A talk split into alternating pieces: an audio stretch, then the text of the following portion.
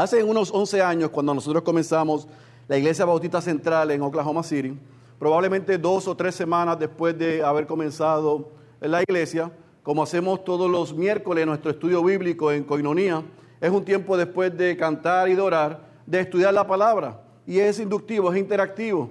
Nosotros como pastores presentamos el tema, hacemos la lectura y queremos escuchar a la iglesia compartir con nosotros lo que están viendo en el texto.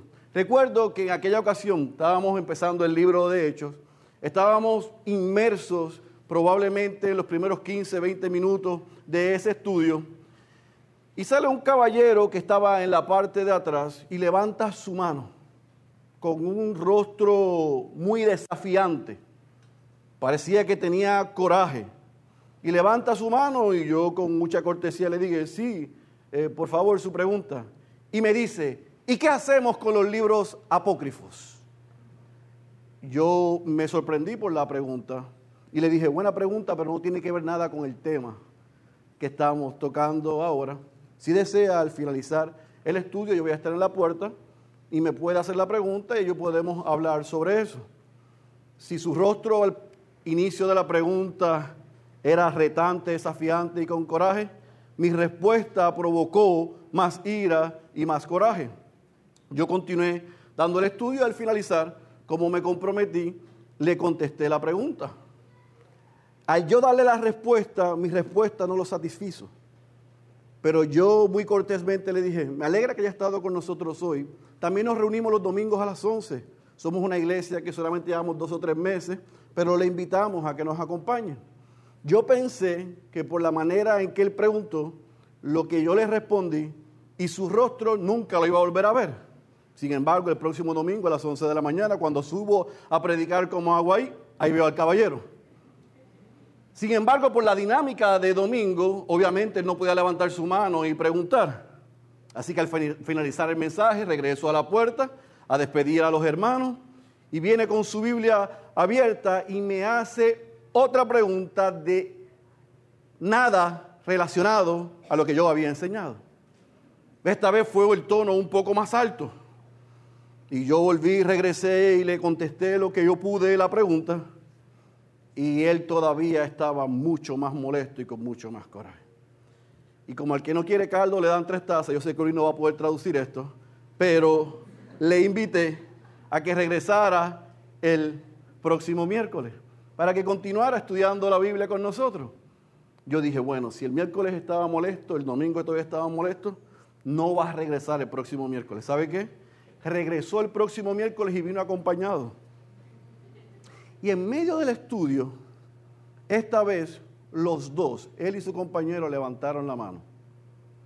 Y al unísono dijeron, eso que usted está diciendo no tiene sentido, es ilógico, eso es una estupidez. Así que yo obviamente quedé sorprendido y le dije, por eso es que se llama fe. Porque lo que es ilógico nosotros lo tenemos que creer, no lo debemos entender. Sí, sí, pero es que a mí no me hace sentido. Y cuando terminó eso, salió con otra pregunta que no estaba relacionado al mensaje o al estudio. Le dije, vamos a dejarlo ahí, como hicimos la semana pasada, las últimas dos, las dos veces que he estado aquí, al finalizar hablamos. Para no hacer el cuento más largo y hacerlo corto, continuó así por un mes y medio. Un mes y medio de esa manera.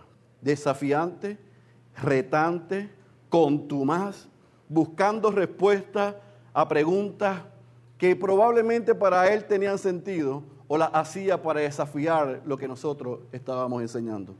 ¿Por qué yo comparto con ustedes eso en esta mañana? Porque yo de una manera u otra me siento y me he sentido y he experimentado lo que Jesús está experimentando todavía martes en la última semana de su ministerio. Por las pasadas semanas hemos visto a un grupo de religiosos venir a donde Él, retarle a Él, retar quién es la persona de Jesús, retar, retar su mensaje, retar su autoridad, creyendo que tienen algo en contra que podrían desestabilizar su autoridad, su mensaje y por ende sus seguidores. Y una y otras veces estos religiosos quedan expuestos sorprendidos y sin respuesta. ¿Sabe que esta mañana continuamos en la misma travesía? Un grupo de religiosos, esta vez los saduceos, se acercan a Jesús con una pregunta que usted dirá qué clase de pregunta. Por eso le pido que vaya al Evangelio de Marcos, al capítulo 12, y vamos a leer en esta mañana y estudiar y desempacar desde el versículo 18 al versículo 27. Evangelio según Marcos, capítulo 12, versículo 18 al 27. Hoy vamos a estar viendo al rey y la resurrección. El rey Jesús y la resurrección. Mateo capítulo 12, versículo 18 al 27. Cuando esté ahí me dice amén. Vamos a orar. Vamos a leer, vamos a orar y desempacamos este texto y comenzamos a trabajar. Dice la santa y poderosa palabra de nuestro Señor. Y algunos saduceos, los que dicen que no hay resurrección, se le acercaron y le preguntaban diciendo, Maestro, Moisés nos dejó escrito, si el hermano de alguna, de alguna mujer muere, si el hermano de alguno muere, disculpe, y deja mujer, y no deja hijo, que su hermano tome la mujer y levante descendencia a su hermano. Hubo siete hermanos, el primero tomó esposa y murió sin dejar descendencia. Y el segundo la tomó y murió sin dejar descendencia. Y asimismo el tercero, y así los siete, sin dejar descendencia. Y por último murió también la mujer. Versículo 23, en la resurrección, cuando resuciten, ¿de cuál ellos será mujer? Pues los siete la tuvieron por mujer. Jesús les dijo, ¿no es esta la razón por la que estáis equivocados? Que no entendéis las escrituras ni el poder de Dios, porque cuando resuciten de entre los muertos, ni se casarán, ni serán dados en matrimonio, sino que serán como los ángeles en los cielos. Y en cuanto a los y en cuanto a que los muertos resucitan, ¿no habéis leído en el libro de Moisés en el pasaje sobre la zarza ardiendo? Cómo Dios le habló diciendo, yo soy el Dios de Abraham y el Dios de Isaac y el Dios de Jacob. Él no es Dios de muertos, sino de vivos. Vosotros estáis muy equivocados. Vamos a orar. Padre, hemos alabado tu nombre en esta mañana. Hemos confesado nuestros pecados, hemos presentado nuestras peticiones y ahora nos sentamos frente a la fuerza más poderosa del universo, tu palabra. Tú has hablado y nosotros queremos escucharte en esta mañana. Te pedimos que tú abras los ojos y los oídos espirituales de cada uno de los que estamos aquí en esta mañana. Señor, que tú salve a los perdidos, pero que tú también edifiques a tu iglesia. Te rogamos que no permitas que salgamos de este recinto de la misma manera en que hemos llegado. En el nombre de Jesús oramos. Amén, amén y amén. Del versículo 18 al, versículo 27, nosotros vamos a dividir el mensaje en esta mañana en los dos sucesos que vemos. La pregunta que le hacen los saduceos a Jesús y la respuesta de Jesús a los saduceos. Versículo 18 al 23, nosotros vemos el caso que ellos le presentan. Pero yo no quiero que perdamos de perspectiva de dónde venimos. La semana pasada, algún magistral sermón que nos compartió el pastor Suso nosotros dejamos a Jesús compartiéndole a los fariseos y a los herodianos, respondiéndole sobre la pregunta que ellos le hicieron sobre el tributo al César. Sin embargo, ese intercambio con los religiosos ya venía llevándose a cabo desde principio de ese martes. Ellos cuestionaron la autoridad de Jesús. Y Jesús en vez de responderle, comenzó a narrar parábolas. Luego de eso, entonces le hacen la pregunta sobre el tributo. Y ahora otro grupo de religiosos, los saduceos, comienzan diciéndole maestro. Ahora, antes de desempacar lo que ellos preguntan y el caso que ellos presentan, yo creo que es importante que nosotros entendamos quiénes eran los saduceos. Estos saduceos, igual que los otros feos, los fariseos, eran parte del grupo religioso del judaísmo que controlaban el templo, el Sanedrín. Pero este grupo de saduceos era un grupo más político que religioso. Dicho sea de paso, ellas eran gente conservadora, intelectuales, la gente de la más alta sociedad, tú sabes, de los apellidos famosos. Esos eran ellos. Los sumos sacerdotes en su gran mayoría venían de los saduceos, no eran fariseos. Los saduceos tenían una relación muy cercana y tenían el favor con los romanos. Ellos controlaban y dominaban el templo. Por ende, ellos controlaban y dominaban todo el aparato religioso. Ellos, al igual que los fariseos, estaban mirando y observando a Jesús. Y vieron y escucharon cómo Jesús le respondió a los fariseos. Así que ellos se acercan en esta ocasión a hacerle una pregunta que si usted no tiene el contexto de quiénes son ellos, no puede entender lo absurdo de la pregunta. Porque los saduceos no creían en la inmortalidad del alma. Ellos no creían en la resurrección. Ellos simplemente pensaban que cuando moría el cuerpo, moría el alma. Así que basado en ese contexto de sus creencias y de que ellos específicamente, esto es importante, específicamente tenían como lo más valioso y el sistema de, creencias, únicamente el Pentateuco, la ley, ellos descartaban los profetas, o sea, el resto del Antiguo Testamento, daban un alto valor a la ley escrita, a diferencia de los, de los fariseos, a la ley oral. Se supone que ellos eran unos expertos en la ley de Moisés, en lo que había establecido Moisés. ¿Estamos claros con ese contexto? Así que basado en ese contexto, se acercan a Jesús después de los fariseos y le dicen, maestro, versículo 18 y versículo 19. Y mira lo que dice en el versículo 19, maestro, coma. Moisés, apuntando al conocimiento que ellos tienen del Pentateuco y de la ley, nos dejó escrito, si el hermano de alguno muere y deja mujer y no deja hijo, que su hermano tome la mujer y levante descendencia a su hermano. ¿Qué están haciendo ellos? Ellos están citando la ley del levirato.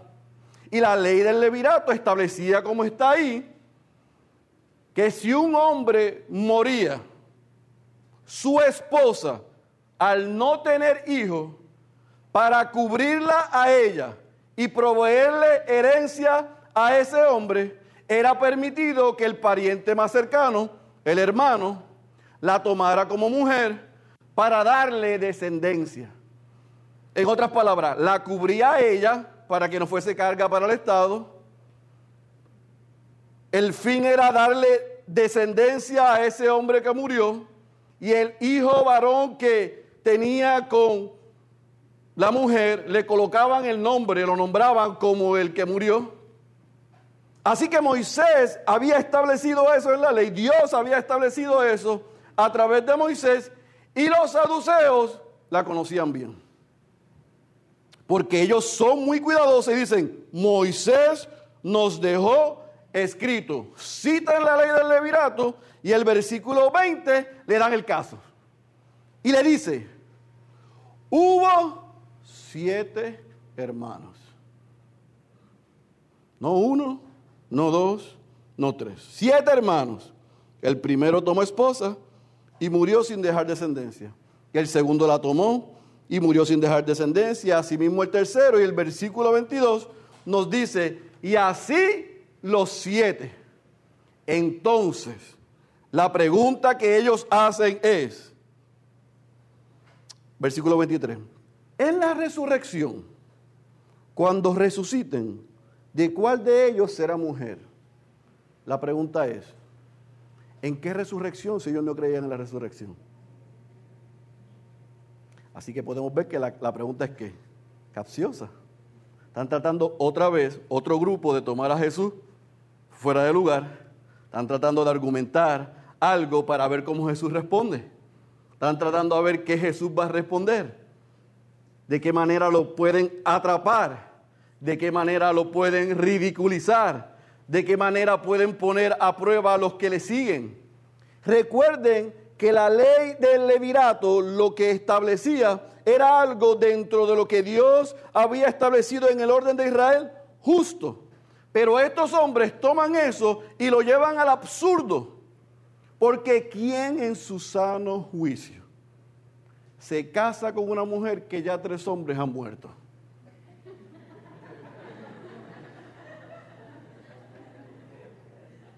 La cuarta, el quinto, el sexto, es que estar loco, desquiciado, para casarse con una mujer que ha matado a seis antes que mí. Es una sentencia de muerte. Así que el ejemplo es absurdo, pero más absurda es la pregunta de algo que no creemos, de algo que nosotros no creemos. No hay inmortalidad del alma no hay resurrección. Esto se acabó, tan pronto morimos. Así que, teniendo eso en contexto, tanto que la pregunta y el caso es exagerado y absurdo, es la razón y el motivo de la pregunta Jesús, que es Dios encarnado, omnisciente, conoce los pensamientos y los motivos, se la llevó. Él dijo, yo sé por dónde ustedes van, igual que los otros, y la semana que viene veremos a los escribas, porque este grupo de religiosos venían con la misma estrategia. Y los fariseos y los saduceos no se llevaban, eran enemigos. Pero para esto vamos a ver más adelante en el capítulo, en el, libro de Marcos cerrando, que hasta se alianzan para destruir a Jesús. Así que en esto están en la misma estrategia. Vamos a destruirlo, vamos a ridiculizarlo. E incluso algunos piensan que no solamente querían desestabilizar la figura de Jesús, la autoridad de Jesús, el mensaje de Jesús, sino también querían desestabilizar a todos sus seguidores e incluso ridiculizar a los fariseos, porque los fariseos sí creían en la resurrección, en la inmortalidad. Tenían un mejunje, un reguerete con la idea de la resurrección, pero tenían, creían en eso. Así que la mesa está servida le hacen la pregunta a Jesús. Y Jesús usando la misma estrategia que usó con los fariseos, en vez de contestar la pregunta de manera directa, le hace qué? Otra pregunta. Y les dice en el versículo 24, ¿no es esta la razón por la que ustedes están exageradamente equivocados? ¿Sabe por qué ustedes están equivocados? Número uno, porque ustedes no conocen las escrituras y como no conocen las escrituras, no conocen el poder de Dios. Así que Jesús les contesta con otra pregunta. ¿Sabe por qué ustedes están equivocados? ¿Realmente ustedes conocen las escrituras? ¿Realmente ustedes conocen el poder de Dios? Yo quiero que se, que se ubiquen en la escena. Martes en la tarde, ya Jesús limpió el templo. Ya ha ridiculizado a los fariseos que trataron de ridiculizarlo. Los dejó con la boca abierta. Los tenían coraje contra él porque trataron y no pudieron. Ahora viene otro grupo con una pregunta absurda sobre algo que es imposible que suceda. Con, sobre la base de algo que ellos no creen. Y Jesús en vez de contestarle, les hace otra pregunta. ¿De verdad ustedes conocen las escrituras? ¿De verdad ustedes conocen el poder de Dios? Y ahora el versículo 25 responde, porque y da por hecho lo que se había profetizado, lo que aparecía en pinceladas en el Pentateuco y lo que él mismo estaba anunciando. Porque cuando resuciten de entre los muertos, número uno, ni se casarán, ni serán dados en matrimonios, sino que, yo creo que subraye esto, serán, circule como los ángeles. No es que serán ángeles, como algunos han tomado esta porción para establecer que cuando morimos, el espíritu chocarrero de nosotros se convierte en un ángel, nos salen dos alas. No, eso no es lo que dice ahí. Usted no se muere y dice, tengo un ángel en el cielo. Eso es un disparate. Eso es contrario a las escrituras. Jesús no está afirmando que cuando morimos nos convertimos en ángeles. Jesús lo que está diciendo es que seremos como ángeles, que ni se casan. No hay matrimonio. O sea, el estado como es hoy no será en el cielo. Ahora, eso es una buena noticia para algunos y una tristeza para otros. Depende de la situación en su matrimonio. Si usted tiene problemas, el pastor Sucio damos consejeros los martes y los jueves, ¿está bien? Para algunos esto es un motivo de alegría. En otras palabras, esta cruz tiene fecha de caducación. Para otros, como de esta mañana, cuando leyó el texto, fue a mi cama y me dijo, yo sé que lo debo aceptar con alegría. Yo sé que hay plenitud en Cristo completa. Pero en este lado de la eternidad y con mi limitado conocimiento me da tristeza. A mí también me dio tristeza, por si quieres saber. Me dio tristeza. Yo tuve empatía con mi esposa. Jesús está diciendo, lo que ustedes no están afirmando, y se ha afirmado, y yo he afirmado en estos tres años, sucederá. Stay tuned. Hoy es martes pero el domingo viene. Y si no creen todo lo que yo he dicho, ustedes lo verán con sus ojos. La resurrección es real. Pero en la resurrección no será como de este lado, sino que seremos como los ángeles. ¿Estamos claros? Así que yo les pido a aquellos que todavía tengan una idea errada de que cuando alguien que usted ama muere, no repita lo que dicen por ahí. Usted no tiene un ángel en el cielo. Su papá, su mamá, su esposo, su esposa, sus hijos, sus hermanos, sus primos, sus amigos. Cuando murieron aún en Cristo, no son sus ángeles. Dicho eso, Jesús no lo deja ahí, sino que ahora apunta a lo que dijo en el versículo 24. Ustedes dicen que conocen las escrituras Ustedes dicen que conocen el poder de Dios. Ustedes dicen que son expertos, expertos en el Pentateuco. Ustedes dicen que es así. Bueno, en cuanto y en cuanto a que los muertos resucitan, mira lo que hace.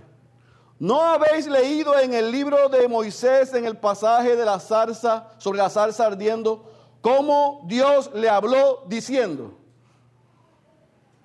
Ellos citaron Deuteronomio capítulo 25 para presentar la ley del levirato. En otras palabras, sacaron su carta de sabiduría y conocimiento. Nosotros conocemos la ley. Nosotros conocemos lo que dijo Moisés. Ahora Jesús le dice, ah, ustedes conocen lo que dice Moisés. ¿Se recuerdan lo que dijo en Éxodo capítulo 3, versículo 6? El suceso de la zarza ardiendo. Si ustedes son unos expertos en el Pentateuco, ¿se recuerdan lo que Dios dijo, lo que sucedió allí? ¿Y qué dice Jesús?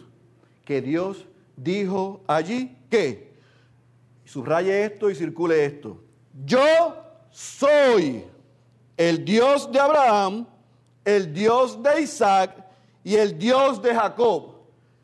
Jesús no dijo que en aquel momento, en aquel encuentro entre Dios con Moisés, Dios dijo, yo era el Dios de Isaac el Dios de Abraham, o el, Dios de Abraham, el Dios de Isaac, o el Dios de Jacob.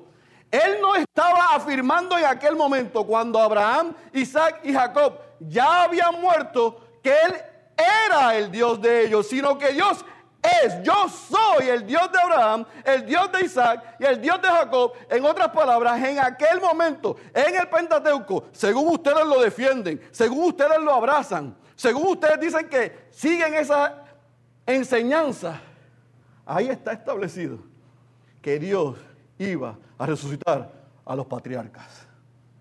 La resurrección estaba claramente mostrada allí. Pero ustedes no conocen las escrituras, no conocen el poder de Dios. ¿Cómo yo sé que Dios está estableciendo eso? ¿Qué dice el versículo 27? Él no es Dios de muertos, sino Dios de vivos. Punto y coma.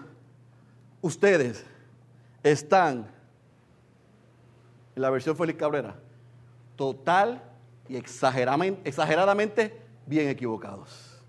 Marcos cierra el versículo 28 que, de manera abrupta, Jesús diciéndole, están equivocados, Dios no es Dios de muertos, Dios es Dios de vivos y se acabó. Pero esto es interesante.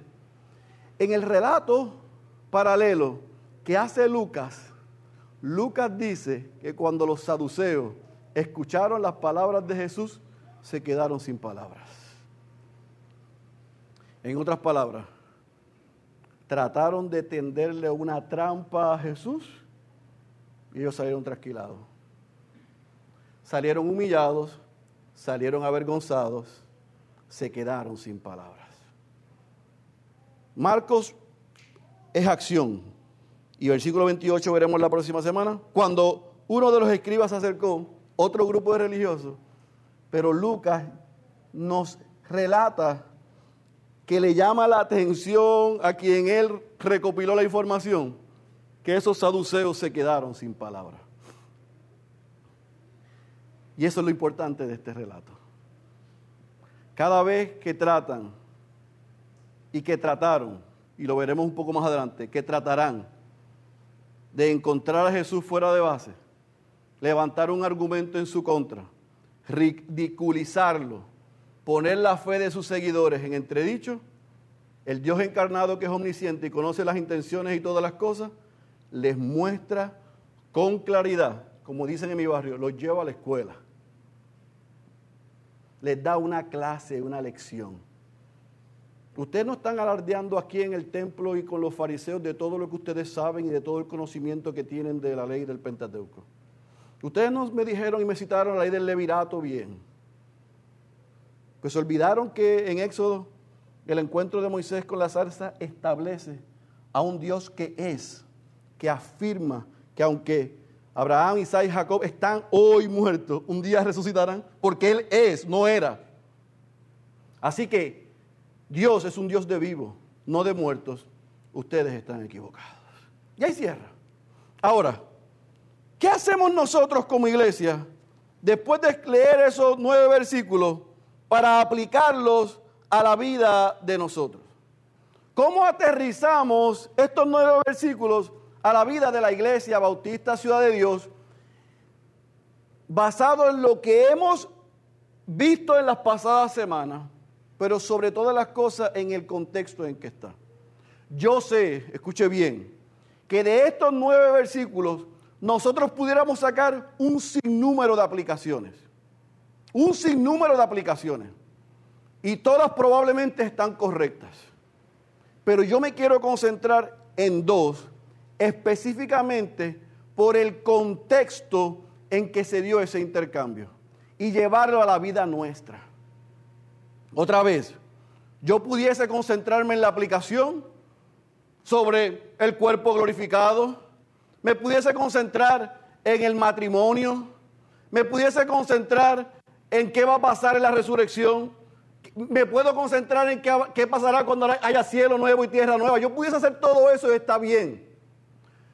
Pero yo no quiero perder de perspectiva lo que hemos venido viendo y en el contexto en que se da esta conversación con Jesús. Jesús está a días de ser entregado, de ser crucificado, a días de ser resucitado. Y hay un grupo de hombres que llevan ya un tiempo cerca de Jesús, viéndole, escuchándole. Un grupo de hombres que le llaman maestro, pero no lo aceptan como Señor. Un grupo de hombres que alardean de conocimiento, pero no entienden ni las escrituras ni aceptan el poder de Dios.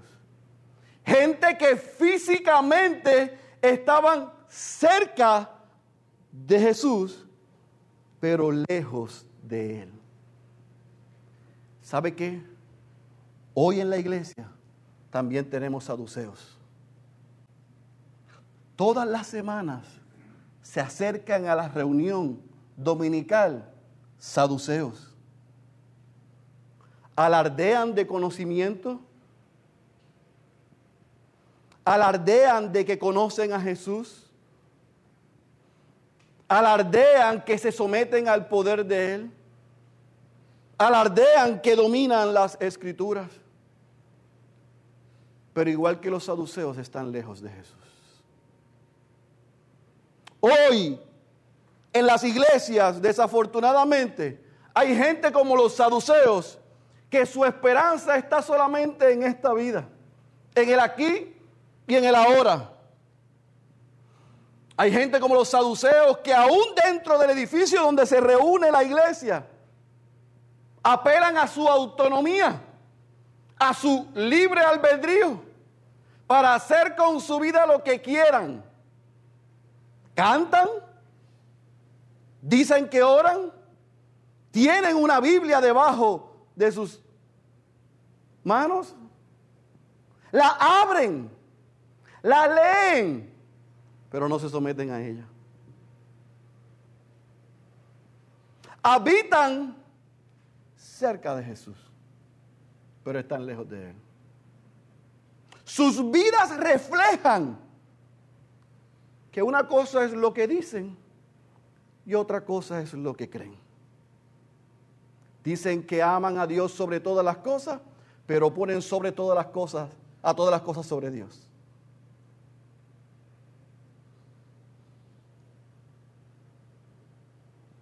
Viven la vida pensando que no hay inmortalidad del alma. Piden la vida pensando que no hay resurrección. Viven la vida pensando que un día no estarán frente al tribunal de Cristo. Así hay muchos en la iglesia hoy. Muchos que vienen, se acercan, leen, cantan, oran, pero están buscando tecnicismos como los fariseos o cómo ridiculizar el mensaje como los saduceos. Están buscando cualquier razón para decir, ese mensaje no sirve.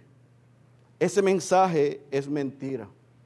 Ese mensaje es ilógico como estamos aprendiendo los miércoles con Jonás. Es imposible que un hombre entre en una ballena o un gran pez y lo escupan. Eso es mentira. Ve cualquier cosa para levantar un pretexto, para desacreditar y considerar lo que ellos tienen errores para no someterse al señorío de Cristo.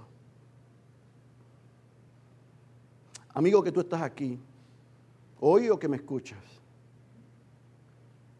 si mientras yo estoy hablando tú has podido identificar que tú eres como los saduceos, que el conocimiento que, tienes de Dios es intelectual, que lo que conoces de la palabra es como si fuese un libro de historias.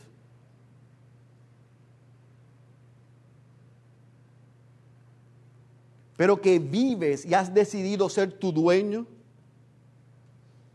y decir, gracias Dios, pero yo vivo mi vida como yo quiero.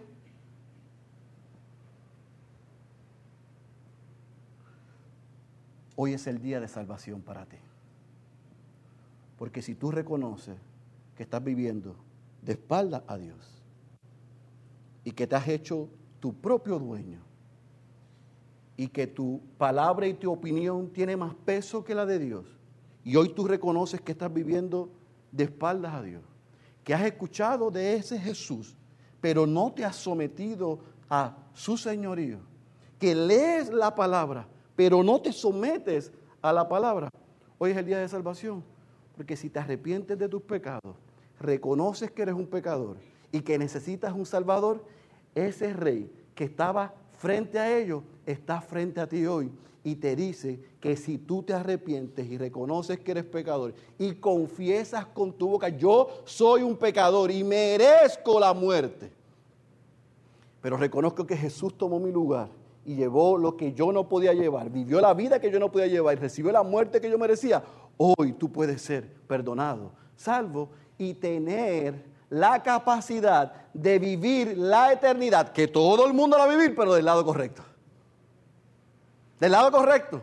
Y disfrutar la eternidad con Jesús. Ahora, dentro de ese primer punto, hay saduceos hoy dentro de la iglesia, pero la pregunta o la segunda pregunta que yo quiero hacer en ese primer punto es, ya le dijimos a ellos qué deben hacer, pero ¿qué hacemos los creyentes con los saduceos que están alrededor de nosotros? ¿Se recuerdan el hombre al comienzo del mensaje? El que me desafió y me retó por mes y medio. Al cabo de las nueve o diez semanas después de un sermón, yo estaba en la puerta y lo veía de camino. Así que yo dije, vamos a la carga. Y ese día, el día que menos yo esperaba, él vino con otro rostro y me dijo, hoy yo he entendido que yo soy un pecador y que yo necesito un Salvador. Hoy me rindo y ya no sigo peleando con Jesús. Tengo preguntas. Hay un montón de cosas que no entiendo. Pero después de nueve semanas es algo que yo he entendido es que yo soy un gran pecador y que Cristo es un gran salvador. Así que yo pude dirigirlo en oración, pero ¿sabe lo que yo hice esas nueve semanas que es mi invitación a los cristianos cuando hay saduceos o fariseos en medio nuestro o nosotros estamos en medio de ellos? No lo descarte. Ore por ellos. Ore por ellos. Sígale predicando el Evangelio. Compártale el consejo de Dios y sea paciente. Y sobre todas las cosas sea humilde. Porque si Dios nos salvó y tuvo misericordia con nosotros, puede tener misericordia y salvar a otros. Yo no creo que todos los saduceos y los fariseos y todos los feos fueron salvos, pero muchos de ellos nosotros tenemos el registro que tuvieron que doblar sus rodillas ante Jesús. Antes de crucificarlo, después de crucificarlo o después que resucitó. Pero creyeron. Así que no descarte a aquellos que sean contumaces y que quieran desafiar, ridiculizar, buscar un tecnicismo para no creer en Jesús. Porque si eso hacemos, estamos echando por la borda lo que estamos aprendiendo los miércoles. Nosotros no somos un grupo elitista, ni clasista, ni racista. Dios envió a su Hijo para salvar a gente de todo pueblo, de toda lengua y de toda nación y de toda clase. Si usted lo cree, porque lo hizo con usted, debe desearlo para nosotros. ¿Estamos claros? Ahora, Número dos, y con esto yo cierro el mensaje hoy. Amados miembros de esta iglesia y amados hermanos que nos acompañan, en esa porción y en ese encuentro con Jesús hay buenas noticias para el cristiano. Son buenas. Son exageradamente buenas.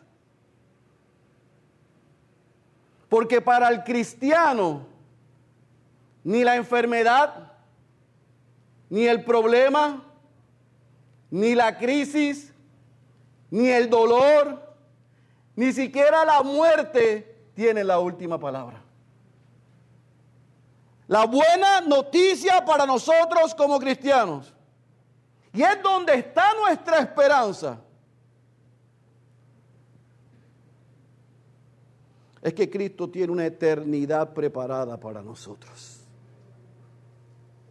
Que sin importar lo que estamos pasando hoy, si estamos en Cristo, estamos seguros. El Padre envió al Hijo a vivir la vida que no hemos podido vivir, a recibir la muerte que todos merecíamos. En la cruz del Calvario Dios depositó su ira que iba imputada a nosotros sobre su Hijo y la justicia de Cristo nos fue imputada a nosotros. Y cuando Satanás pensó que lo había vencido, al tercer día el Padre lo levantó de entre los muertos y hoy, y hoy está sentado a la diestra de Dios intercediendo por usted y por mí. Y no solamente eso, que nos ha dejado su Santo Espíritu para que seamos recordados al leer la palabra que si Él es por nosotros, ¿quién contra nosotros? Hay esperanza en la resurrección. Un pastor lo dijo de esta manera y yo lo voy a compartir exactamente como lo dijo porque yo no tengo tanta capacidad para decirlo así. Él dijo, para nosotros, ¿no es maravilloso pensar en la resurrección? Que este no es el final, que esta no es la forma en que vamos a ser para siempre en ningún sentido, ni física, ni emocional, ni espiritualmente. Que vamos a tener un cuerpo glorificado, perfecto en todos los sentidos, en todas las formas. Lo más importante, perfectos internamente en el Espíritu. Seremos perfectos amadores de Dios, perfectos adoradores de Dios, perfectos amándonos los unos a los otros. Tendremos un conocimiento perfecto. Estaremos perfectamente motivados para hacer un servicio perfecto, rindiendo obediencia perfecta y haciéndolo todo con un gozo absoluto. Y lo haremos para siempre Nunca tendremos que respirar hondo, tomar aire. Nunca estaremos cansados. Nunca nos cansaremos. Nunca nos aburriremos. Nunca nos desanimaremos. Nunca nos decepcionaremos. Alegría sobre alegría sobre alegría. Él nos va a dar una forma como su forma de resurrección, un cuerpo glorificado y un espíritu que es perfectamente santo. ¿Y sabe qué? Todo esto solo por la gracia de Dios.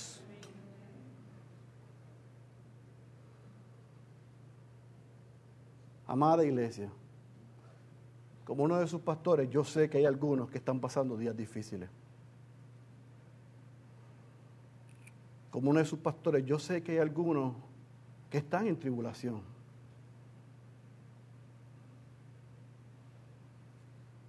Yo sé que el peso de lo que están pasando algunos les hace pensar que eso tiene la última palabra.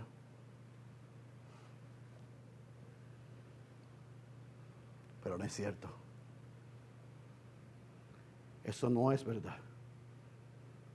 Para el cristiano, lo que pasa desde este lado de la eternidad no tiene la última palabra. Es lo que Dios se ha comprometido que pasará desde el otro lado de la eternidad. Por eso es que Pablo dice, para concluir, en 1 Corintios capítulo 15, versículo 19 al 25, no lo tiene que buscar, si hemos esperado en Cristo para esta vida solamente, somos de todos los hombres los más dignos de lástima. Pero, como dijimos el miércoles, los pero de Dios pero ahora Cristo ha resucitado de entre los muertos, primicias de los que durmieron. Porque ya que la muerte entró por un hombre, también por un hombre vino la resurrección de los muertos. Porque así como en Adán todos mueren, también en Cristo todos serán vivificados. La diferencia entre el cristiano y el no cristiano es que el, el no cristiano, si no se arrepiente, es digno de lástima. El cristiano está seguro, porque Cristo murió, pero también resucitó. Se nos ha prometido que esto que estamos pasando es una leve tribulación momentánea que jamás se compara con el eterno peso de gloria. Ánimo iglesia, el Señor está con nosotros. El que tenga oídos para oír, yo ruego que haya escuchado la voz de Dios. Cierre sus ojos, por favor. Padre, te damos gracias en esta tarde ya. Por el poder de tu palabra. Gracias por Cristo. Gracias porque nosotros somos incapaces. No solamente de merecer, sino de hacer lo que era requerido para tener perdón de pecados, salvación y vida eterna contigo. Pero tú enviaste a tu Hijo, a tu unigénito, para que tomara nuestro lugar y recibiera tu ira, para que su justicia nos fuese imputada. A los que estamos en Cristo, eso no solamente es una buena noticia, sino que también nos da la garantía de que porque no solamente Él murió en nuestro lugar, sino que tú aceptaste ese sacrificio y lo levantaste de entre los muertos, nosotros tenemos la esperanza que todo lo que estemos pasando hoy tiene fecha de caducación. Por eso te rogamos, Dios, en esta tarde, que levantes el ánimo, que nos recuerdes quiénes somos en Cristo Jesús, la garantía que hay en Él, que no nos confundamos con aquellos con apariencia de piedad que buscan desacreditar el mensaje del Evangelio, sino que con humildad e intencionalidad aún oremos por ellos. Pero te pedimos, Dios, de manera especial, te rogamos de manera especial, Dios, por aquellos en medio nuestro que nos acompañan o que nos han acompañado.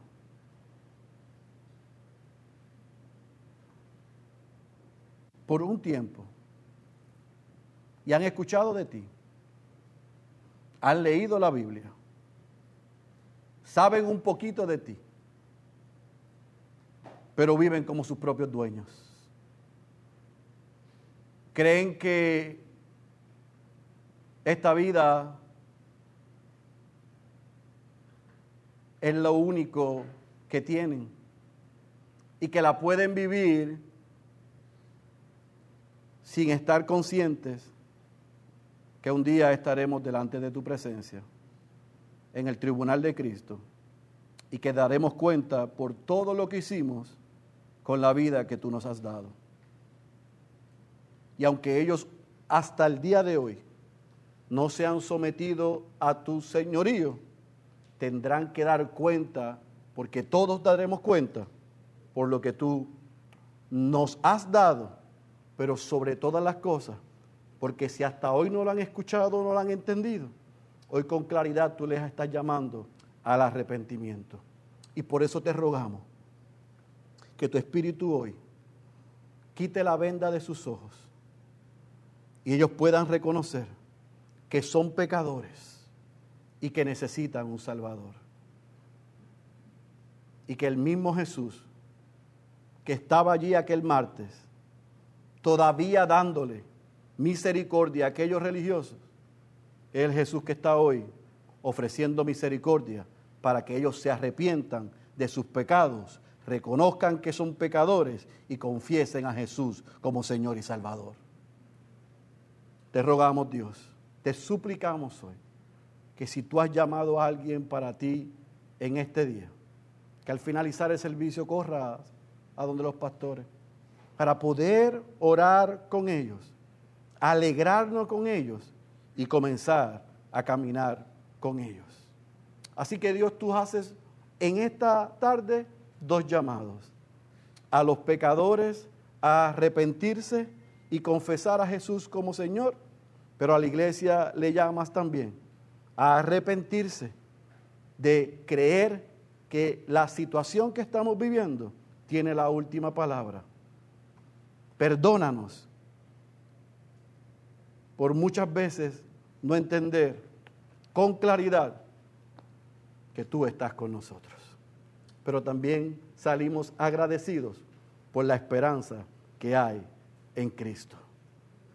Por su resurrección estamos conscientes, alegres y expectantes que un día nosotros también estaremos juntamente con Él.